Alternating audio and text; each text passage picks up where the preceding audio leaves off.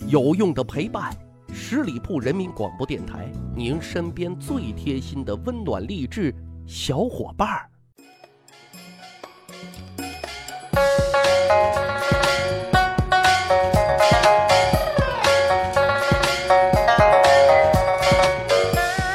趣扒历史，增长见识，密室趣谈。我是大汉。这一期节目啊，是咱们公元二零二零年的第一期节目。按照惯例啊，我们每一年的开年之作都会跟大家来分享历史背后所隐藏的智慧。比如说前年我们讲的是诗和远方，古人是怎么来追寻的；去年我们讲的是言宜慢，心宜善。那今年我们的主题是吃亏是福。其实。社会上一直对于吃亏是福是有两种声音的，一种认为能量是守恒的，这里吃亏，那里啊会得到补偿或者更多的补偿，所以吃亏是福。还有另外一种声音，就说吃亏是福，其实啊是无奈之举，啊属于自我的一种安慰，来平复自己那颗躁动的心。各位，您更认同哪种声音呢？其实啊，折射的是一种生活态度。上升一点高度，叫做处世哲学。有这么一个故事啊，康熙年间，在安徽的桐城，老张家和老吴家，他们本来是邻居，也都是村里啊有头有脸的大户人家。可是因为宅基地的问题啊，互相寸土不让，争吵个天翻地覆，剑拔弩张啊。为了在这场争夺战上占据上风，老张家啊连夜写了一封家信。快马加鞭送到了京城，没错啊，老张家京城有人，而且这个人高居文华殿大学士兼礼部尚书，名叫张英。张英可能各位不熟悉啊，但他儿子您一定听过，就是大名鼎鼎的三朝元老张廷玉。这里啊，主要说他老爹张英的一生啊，很儒雅，也很温和。当他看到老家邮寄来的信啊。以为是出了啥大事就赶紧拆开一看，可看完 就笑了。这信的意思啊，是希望他这个京官啊啊，能给同城地方官施加一点压力，好摆平吴家。张宁就觉得这就不是个事儿，于是呢，就提笔回了这么一封信啊，是一首打油诗：千里修书只为墙，让他三尺又何妨？万里长城今犹在，不见当年秦始皇。各位啊，这就是境界啊，这就是处世哲学呀。秦始皇一统六国，雄霸天下，修筑万里长城。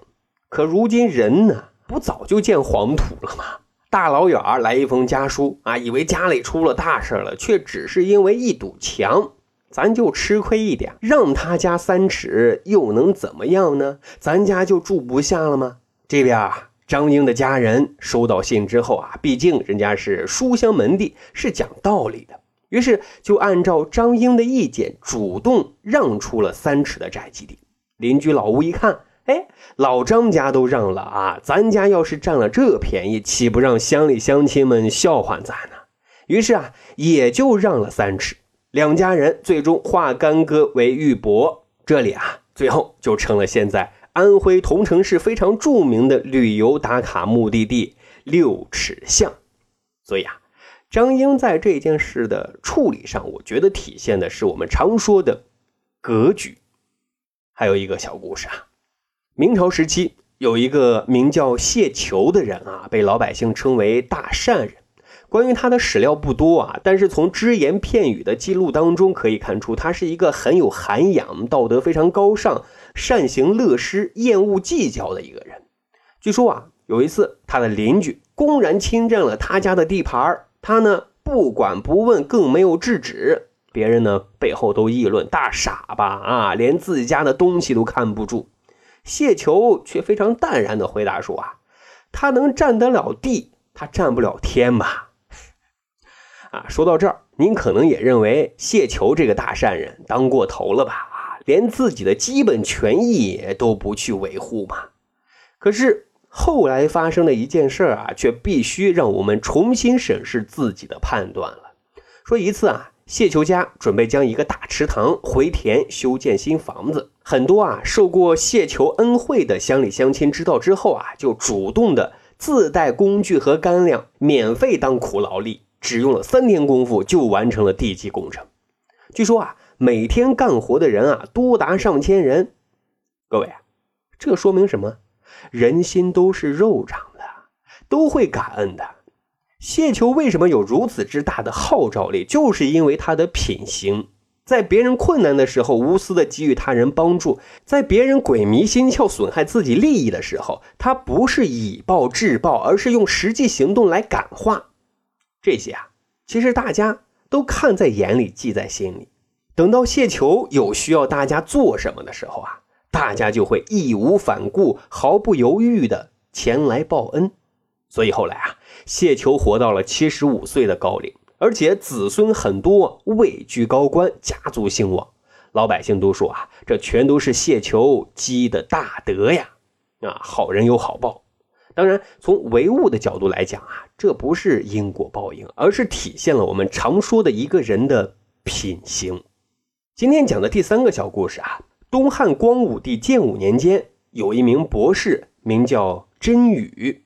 啊，解释一下，这里的博士指的是官职。从汉武帝开始啊，就设置有五经学博士，他们的职责呢就是传授五经。虽然位列九卿啊，但实际上地位不是太高，每年的俸禄啊只有六百担啊，和县令的待遇是差不多的。但是啊，能被拜为博士的可不是一般的人啊，都是在研究五经方面的杰出专家啊，意见领袖。